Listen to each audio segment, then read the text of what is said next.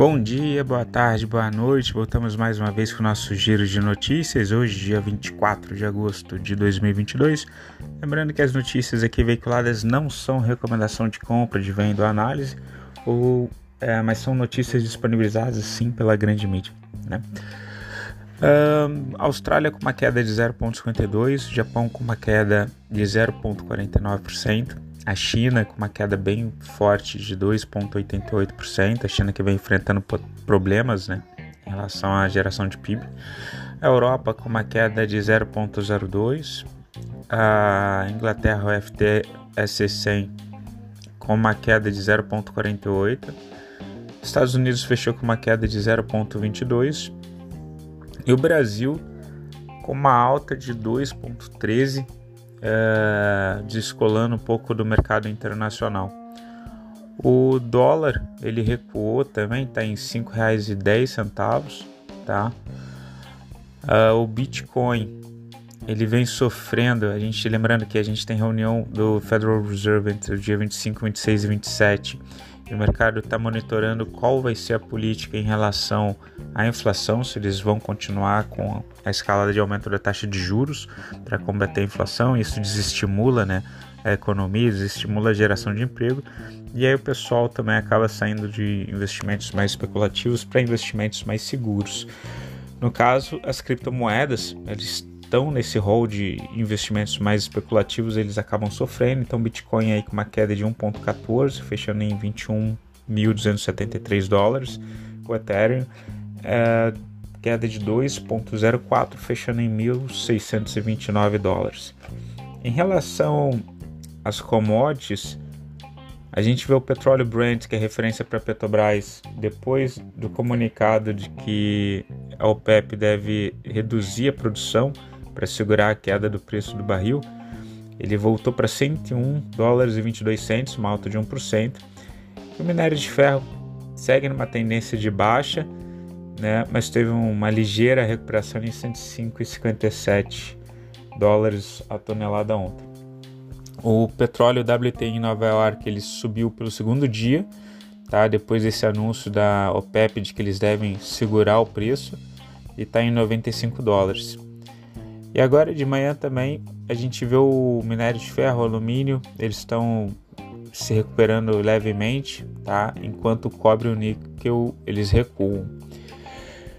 Nos Estados Unidos, o índice de futuro de ações dos Estados Unidos eles operam próximo da estabilidade, tá? Principalmente em função dessa reunião do Federal Reserve agora, dia 25, 26 e 27. Então o pessoal não deve tomar nenhuma postura de forma antecipada, a não ser se que caso eles venham ter alguma informação privilegiada, enfim.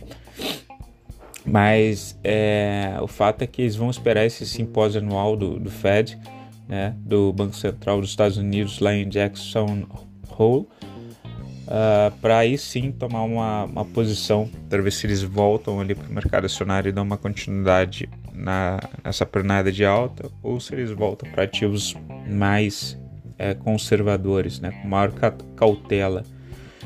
Os últimos dados, de qualquer forma, eles mostram um enfraquecimento da atividade econômica dos Estados Unidos. Tá? Por mais que tenham sido gerados empregos ali, a gente viu também que o payroll de semana retrasada foi bem mais alto do que o já da semana passada.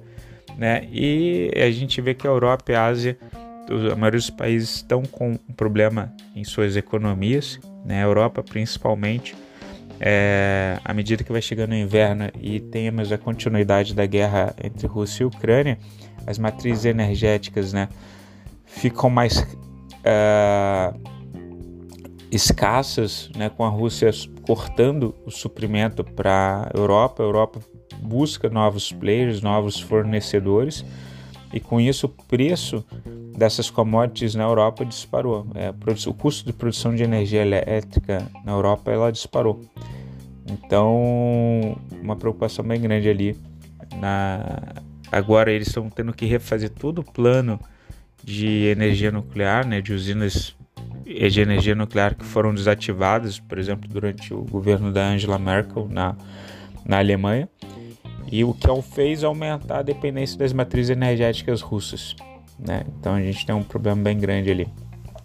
Na Europa, As bolsas de valores elas estão operando ali majoritariamente em queda, tá? em meio a essa desaceleração da atividade econômica.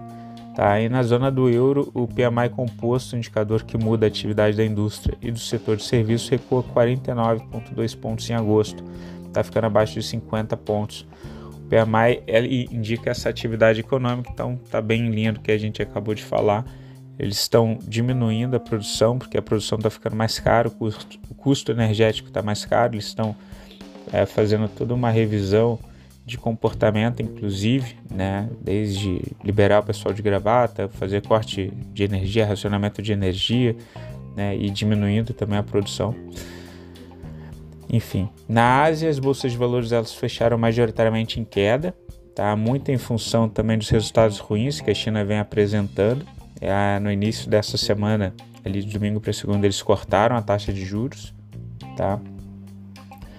Mas o, o pessoal também desacelerando e também as, as, empresas de tecnologia em função da crise entre China e Taiwan, e Taiwan é uma das maiores produtoras de componentes eletrônicos, é, eles acabam também, o pessoal acaba é, prevendo que vai ter algum problema e re realizando ali posições. Um fato interessante na Ásia é que o iPhone, é, a Apple informou que o iPhone 14 vai ser produzido agora na Índia. Eles não vão produzir mais na, na China. Então, um dado interessante.